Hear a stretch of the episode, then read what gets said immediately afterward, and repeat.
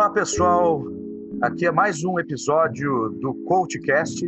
Eu sou Sérgio Albuquerque, idealizador desse projeto CoachCast, o nome, que é um podcast de negócios, de vida, de estruturas comerciais, de, em suma, de grandes projetos e um dos, um dos nossos pilares são entrevistas, entrevistas com pessoas que fazem a diferença no mundo dos negócios e nas suas vidas e, e transformam pessoas. E hoje eu tenho a grata satisfação de receber aqui Eurico Palazzo. É um, além de um amigo já que se transformou, ele é consultor e faz um projeto muito interessante, porque Eurico é publicitário e tem o projeto Ficção na Realidade. Eurico, super prazer de você estar concedendo essa entrevista aqui para o CoachCast. Fique bem à vontade para contar um pouquinho dessa tua história aí para os nossos ouvintes.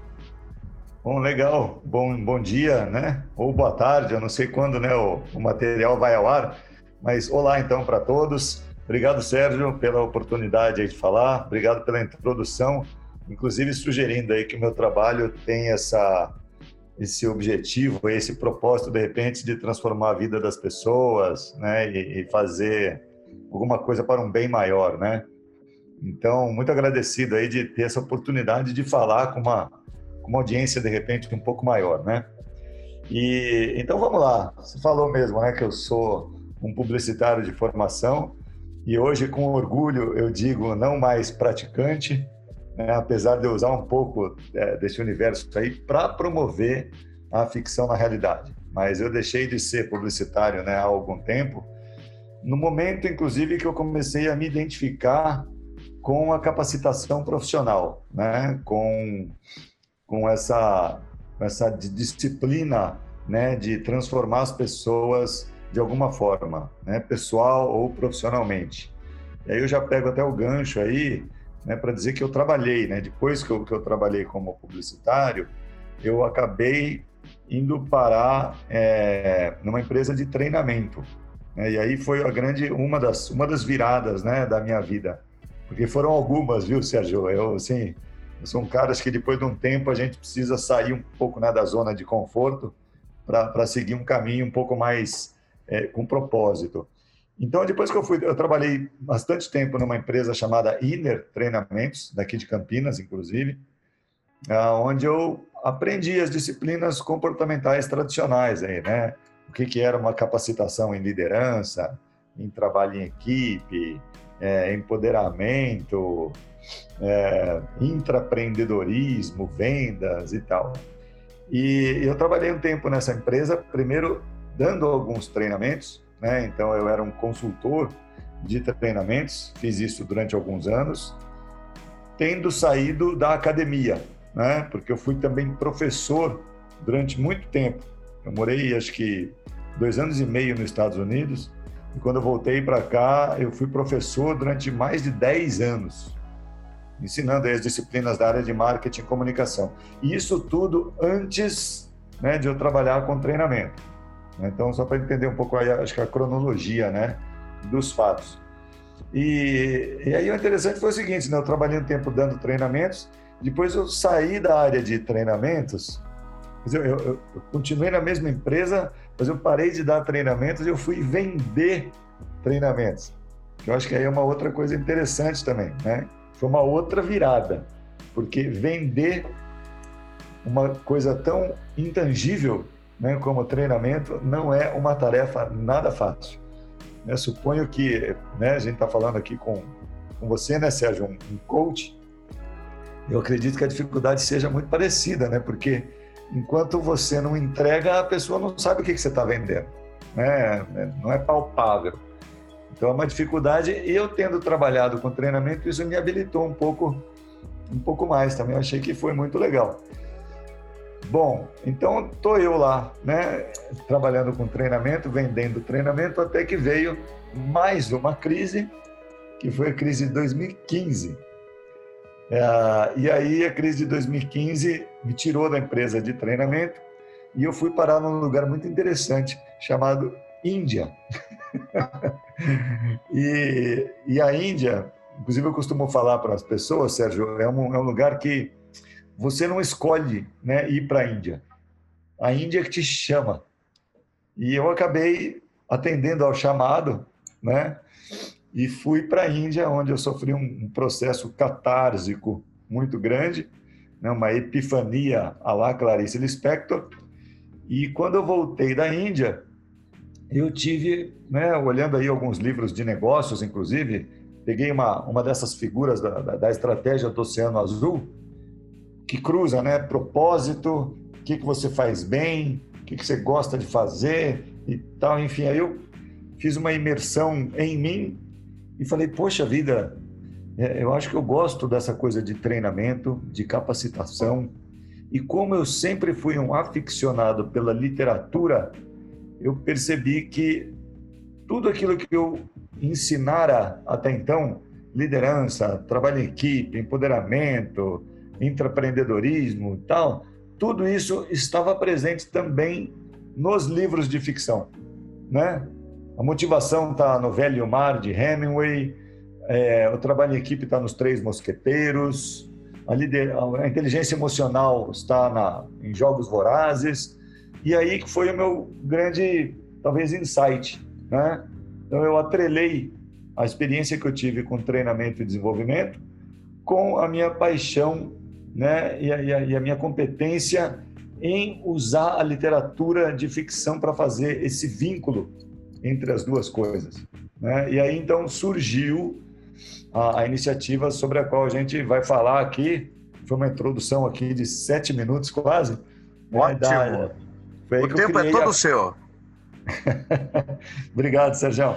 E foi aí então que eu criei a ficção na realidade, né? Que é essa essa iniciativa aí de desenvolvimento humano a partir da literatura de ficção, né? É uma é uma vivência reflexiva a partir de debates feitos em cima né, de cenas, de personagens, das histórias e etc. E tal. Então é mais ou menos por aí como é que eu cheguei, né, até onde eu estou hoje. Muito legal, Eurico, e, e, é uma história que eu já conhecia, na verdade, e assim, e admiro muito, né, essa capacidade criativa do Eurico. Então você está de parabéns. E quanto tempo tem o Ficção na Realidade?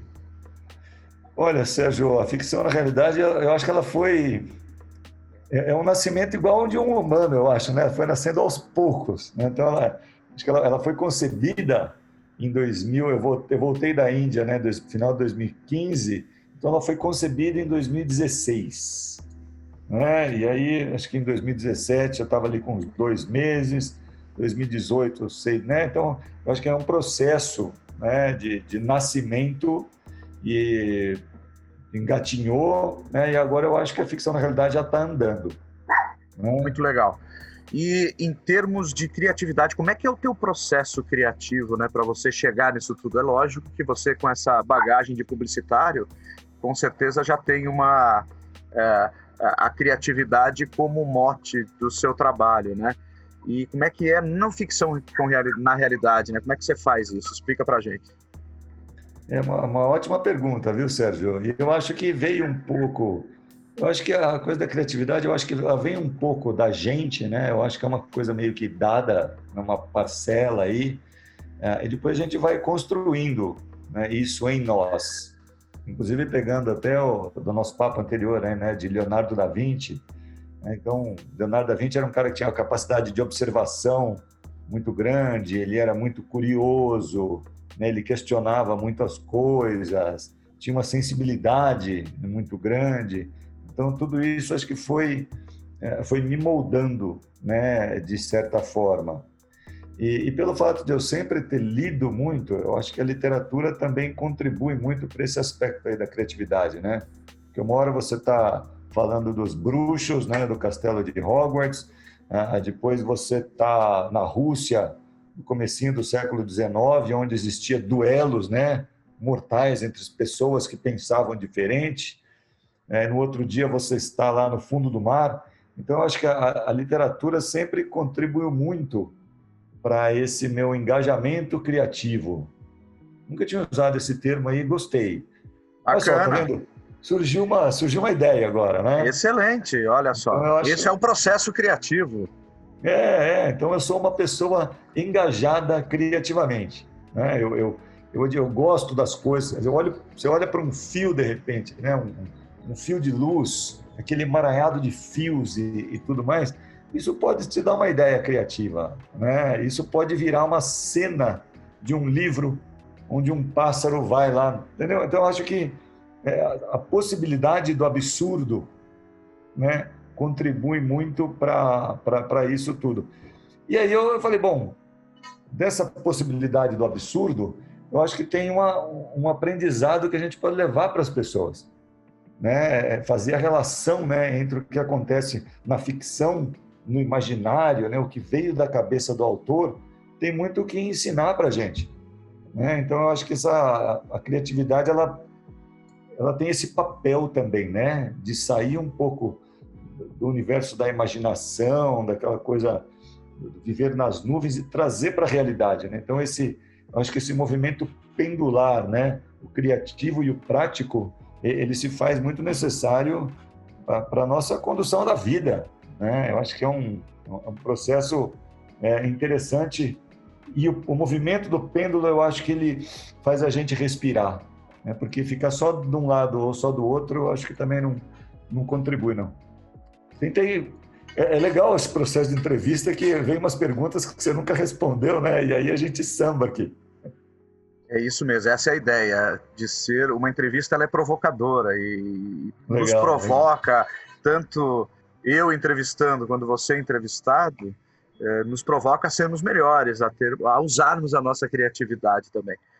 Sim, Aproveitando, sim. falando em usar criatividade, tem muita gente que fala que não tem criatividade, não é criativo.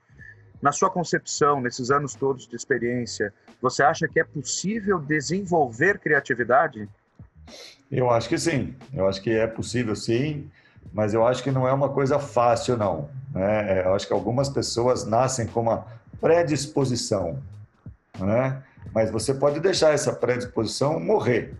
Facilmente o mundo te oblitera, né? Existe uma um extermínio da criatividade ao longo da vida, porque o mundo exige que a gente seja prático. Né? Então, para ser criativo, exige um esforço, né? é um movimento é, penoso, laborioso de quem quer, queira ser um pouco preciso. Né? E aí eu acho que um dos principais ingredientes é você é, praticar empatia, deixar de julgar, e tentar ver beleza né, em coisas que necessariamente que não necessariamente são belas. Né? Eu usei o exemplo, dei o exemplo né, do fio todo emaranhado, que eu tirei uma foto um dia, né, que eu vi um arco-íris e o arco-íris meio que estava passando em cima desse monte de fio. Então eu falei, pô, olha, isso aqui de repente dá uma foto legal. Você tentar enxergar diferente, de você ser curioso, tudo isso atrelado à literatura de ficção, que eu acho que contribui demais, faz de você uma pessoa, de repente, se não a mais criativa de todas, mas uma pessoa com possibilidades né, criativas, o que eventualmente vai levar à inovação. Né? Agora, o, o preço é alto, né, Sérgio? Como, por exemplo, falando agora da ficção na realidade, eu considero a iniciativa bem criativa né, de trazer aí trechos de obras literárias para a nossa vida pessoal e profissional. Mas tem um custo, porque o mundo ele anda segundo uma norma não criativa. Né? Parece que a, a coisa do, do, prático, do resultado, é, do, do, do, não lúdico, né? da, da produção, do, crescimento constante, né? isso aí é, é muito processual, onde o mundo da, da ficção não tem muito lugar. Então, eu acho que as pessoas podem sim ser criativas, mas tem que sair do lugar comum e se permitir levar algumas chibatadas do mundo cruel, perverso e padronizado. Isso, isso é bem colocado porque a gente vai perdendo a capacidade criativa quanto mais velhos ficamos, porque justamente ficamos dentro de algumas bolhas, né? Do não poder fazer isso, não poder fazer aquilo, né? E, é. e, a gente vê muitas vezes as empresas que mais crescem, as pessoas que mais crescem, são aquelas que ainda têm esse prazer e tem essa, essa disponibilidade de sentar no chão e montar um Lego e, e de deixar de, de, se deixar ser criança, e isso é muito importante. Então, é, eu, eu, eu, captei do que você falou aí que um dos pontos, além de, de, ser desafiador, né, é que temos que ser muito curiosos. Né? Quando você fala que tirou uma foto, ficou analisando essa foto para extrair alguma coisa dela, a curiosidade tem que estar tá ali, né? Porque a criatividade está atrelada à curiosidade também. E recentemente eu li um livro chamado A História Secreta da Criatividade, e nele fala que é importante a gente voltar a ter a inocência para poder deixar essa criatividade aflorar. Fala um pouquinho mais sobre esse conceito aí, por favor. É, isso é bem legal, viu, Sérgio, essa, essa colocação aí. É, e eu, eu, eu acho que eu sou um pouco ainda né, criança. Que nem ontem eu estava, olha só que interessante, né? Eu comprei um livro, que eu estava lendo algum artigo, né? E aí eu, eu, eu, eu descobri um livro de colorir, que são esses livros de colorir que ficaram famosos aí, né, alguns anos atrás. E eu nunca me interessei a comprar nenhum deles. Mas recentemente eu vi um de uma autora, é, esqueci o nome dela agora, mas o livro chama-se Mitomórfia. Mitomórfia, com, né, com PH. É, então são dezenas de páginas de dragões, de centauros, de minotauros, de figuras da mitologia né, grega, nórdica e tal, é, feitos com extrema é, detalhamento, né, com extremo detalhe para você pintar né, esses, esses dragões, essas figuras e tal. Eu comprei há alguns meses, comprei os lápis de cor e sábado de manhã eu estava pintando. Eu tinha até algumas coisas profissionais para fazer, um roteiro para um outro podcast e tal, mas eu falei, não, agora eu quero pintar. E aí eu fiquei duas horas da, da minha manhã de sábado pintando, aprendendo a mexer com lápis de cor e tal. Então, foi um, um aprendizado totalmente novo para mim, mas que me não só me deixa feliz, né? Mas como me ensina muitas coisas. Aí eu fui, fui pesquisar na internet que monstro era aquele que eu estava pintando. Eu aprendi um pouco sobre o degradê do lápis de cor e tudo mais, né? Então, eu acho que esse é um lado né, da, da, da curiosidade e da experimentação. Né? Porque, como você falou, eu, eu, acho que a criatividade, ela, você recebe inputs de vários momentos, né, de vários elementos, de várias realidades, contextos, enfim. E eu nunca tinha brincado com lápis de cor, desde, desde a minha infância. Então, eu agora aqui, né, com 50 anos, né, pintando, né, apontando lápis, e sujei, não sei o quê. É, isso é muito bacana. Agora, e tem o lado da inocência também, né? Eu, eu acho que a inocência faz com que a gente tenha uma capacidade de se maravilhar com o mundo, né? De, de repente, não ver maldade nas, nas coisas e nas pessoas. E eu acho isso muito... Agora, de novo, tem um preço, né? é, o, o, mundo, o mundo real, digamos assim, ele judia de quem é inocente. Mas eu acho que eu tenho um ganho enorme por ser inocente, por, maravil por me maravilhar com as coisas simples né, da vida. E eu acho que isso contribui muito para a produção do meu texto, né, para essas minhas conexões malucas aí às vezes, né, entre... Quer ver um exemplo, Sérgio? Olha que interessante. Ontem eu estava lendo um livro que tem uma frase de uma criança, olha só, é a história é de uma criança que ainda está no útero da mãe, mas é essa criança que conta a história. O livro chama-se Enclausurado. É bárbaro. E eu não quero dar nenhum spoiler aí pro, pro ouvinte, mas essa criança percebe que tem um assassinato por acontecer de dentro do útero, né? A criança ouve, ela sente e tal, não sei o quê. E aí ela própria faz uma reflexão que é a seguinte: é, estão tentando planejar um assassinato, um assassinato perfeito, mas nós sabemos que os seres humanos não são preparados para a perfeição. Ele está usando isso aí para falar assim, olha, vai dar merda, né? Aí eu falei, porra, olha que passagem interessante para a gente trazer para o mundo da realidade, né? Ou seja, Hoje a gente entende que errar é super importante. Nós temos que errar. Se a gente não erra, a gente não faz, né? Então esse é um exemplo aí de, de, de dessa desse exerto, né, do, de um, um, pedaço de um livro para a nossa realidade aí, que, que eu acredito inclusive que esse meu discurso aqui agora tenha engajado aí algum dos ouvintes, né? Porque é, é bonito, é bonito. E tá tudo, né, Sérgio? Tá tudo todas as nossas mazelas da vida, os nossos sucessos, nossos medos, erros e acertos, prêmios, etc. Está tudo na literatura de ficção. Legal essa, esse depoimento aí nessa fala, porque nos, nos leva a fazer uma reflexão de até de que livros a gente pode ler, porque achando que livros de negócios só são eles que só eles nos trazem a, o conhecimento e muitas vezes não. Você, você lê um Harry Potter, vai te trazer muito insight administrativo, de relacionamento, que está tudo lá.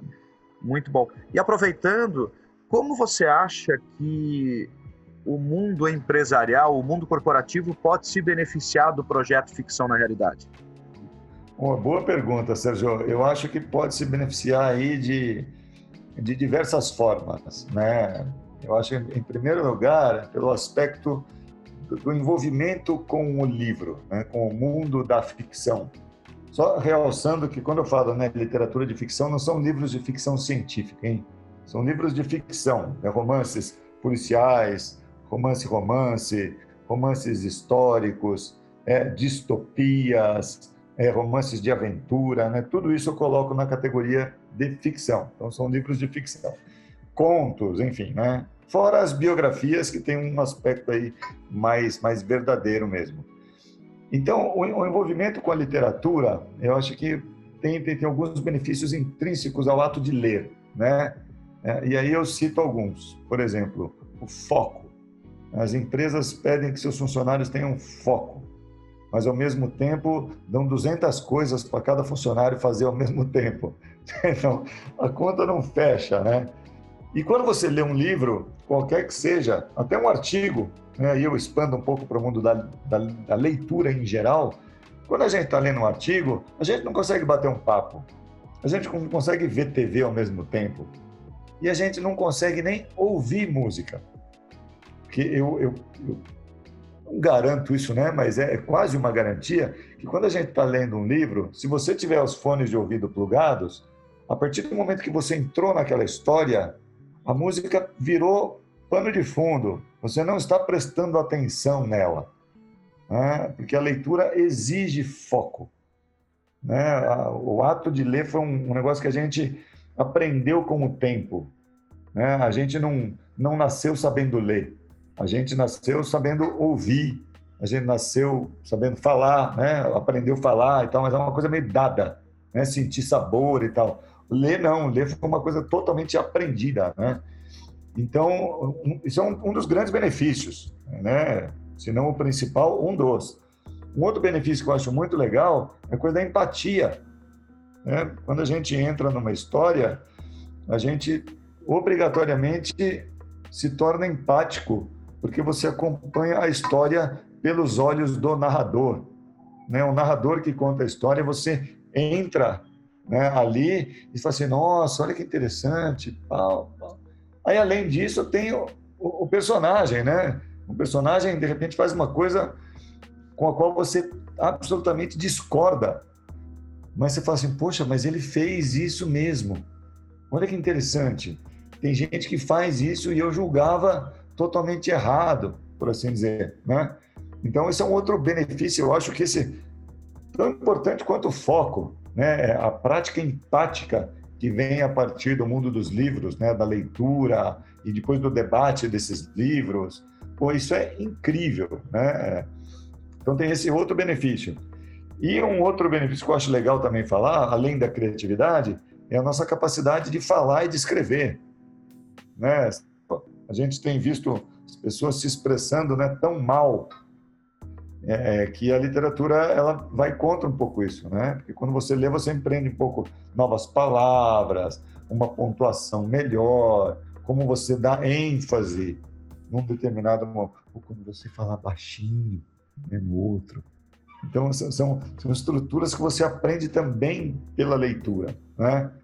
Então, isso são alguns aspectos intrínsecos ao ato de ler. Né? E, e, como a ficção, na realidade, promove a leitura, eu acho que tem esses ganhos aí. Agora, fora tudo isso, né, Sérgio, a gente tem o ganho do conteúdo do livro. Que aí é o que eu falei, né? Você pega uma passagem de um livro, se remete à, à impossibilidade de se fazer coisas perfeitas. Então, se extraiu um conteúdo que pode ser aplicado à realidade. Depois você tem um determinado, personagem aí que se sacrifica em prol de um bem maior. Pô, isso aí é um outro aprendizado de conteúdo, né? Você vê o, o velho, né, o pescador do velho mar, que vai dando linha para o peixe antes de pescá-lo. Isso por dias e dias. Daí um outro grande aprendizado sobre a importância da paciência para depois se conquistar alguma coisa de verdade. Então, o conteúdo vai que vai, né? Muito boas colocações sobre os benefícios que o Eurico falou para a gente aí, de usar a ficção na realidade. E agora ele vai contar um pouco de alguns cases, de alguns resultados específicos que ele teve em empresas. E quem sabe a sua empresa também não pode se beneficiar da ficção na realidade. Legal, legal. É...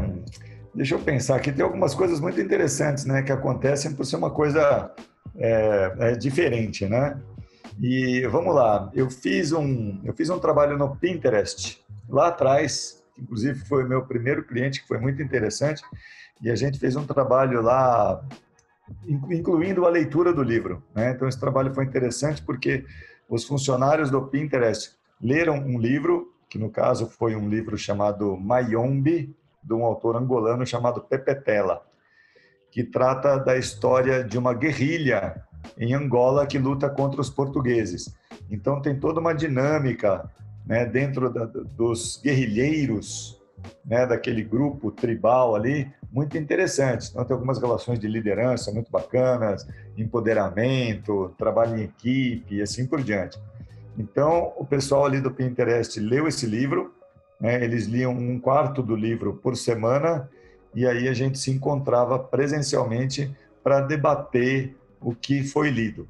Eu pedi ali para o pessoal grifar, né, escolher alguns trechos, e a gente fez debates muito ricos né, sobre diversos temas. Né? Nesse caso, não foi um projeto temático, mas ele abordou diversos temas, mas foi muito, muito rico. Eu costumo dizer que se no começo do projeto o livro tinha 200 páginas, ele acabou tendo 800 páginas, de tanto aprendizado que a gente extraiu ali.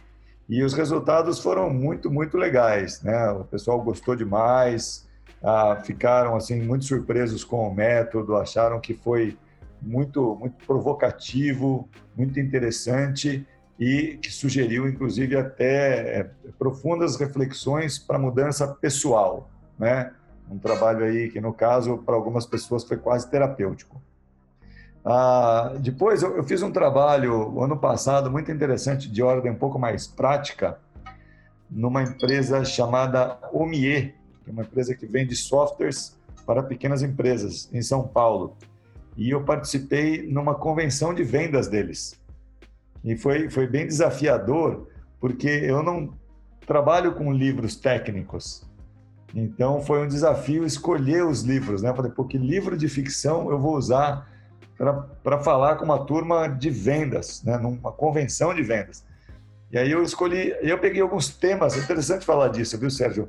Temas presentes na literatura de ficção que são componentes do processo de vendas. Então eu pensei o seguinte: resiliência, paciência, determinação, capacidade de comunicação, né, são coisas importantes para um vendedor e que estão em alguns livros de ficção.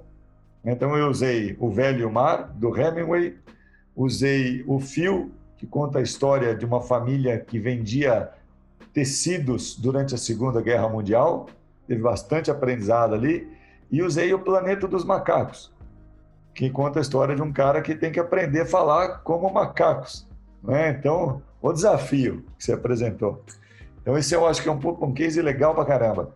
E um último case que eu acho que vale a pena contar aqui para vocês foi um trabalho que eu fiz no comecinho do ano para o Bradesco, onde eu falei sobre criatividade e inovação usando a biografia do Leonardo da Vinci.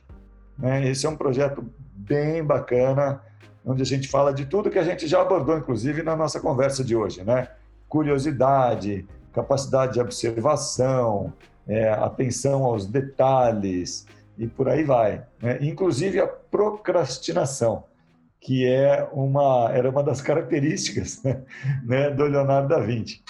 Então, Sérgio, eu tenho transitado aí entre algumas empresas falando de alguns temas, né, mas todos pertinentes ao mundo corporativo. Né? Então, eu acho que os ganhos são, são grandes e o principal deles é a prática disruptiva, né? um aprendizado, de repente, técnico através de um método que, que, tem, que tem se mostrado aí bem diferente e surpreendente para as pessoas.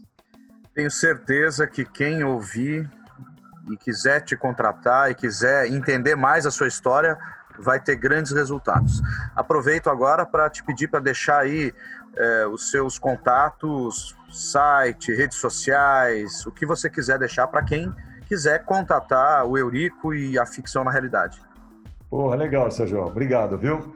Ah, olha, eu, a principal rede que eu uso é o LinkedIn onde eu estou ali como Eurico CP, né, de Conceição Palazzo, mas eu tenho a minha página também no LinkedIn, que é Ficção na Realidade, né, que é também o nome do meu site, né, www.ficçãonarealidade.com.br. Então, ali sempre tem posts no LinkedIn e tal. Ah, também tem Facebook com o mesmo nome, né, Ficção na Realidade, e o Eurico também está lá no Facebook. E é, acho que a plataforma mais usada né, do momento, que é o Instagram, onde eu também estou lá como ficção na realidade, né, arroba ficção na realidade, e onde eu tenho feito posts constantes. Alguns deles, inclusive, eu pego trechos né, das obras literárias que eu uso e eu faço algumas reflexões né, a partir daqueles trechos. Sugiro que vocês entrem porque vale muito a pena e são provocações aí literárias que eu gosto de escrever também. Eurico, foi um super prazer te entrevistar. E o podcast está nas principais plataformas, no Spotify, SoundCloud e na Apple, no Android. É, o meu site é o www.sergioalbuquerque.com.br e até a próxima entrevista. Obrigado a todos. Legal, Sérgio, obrigado. Namastê para todo mundo.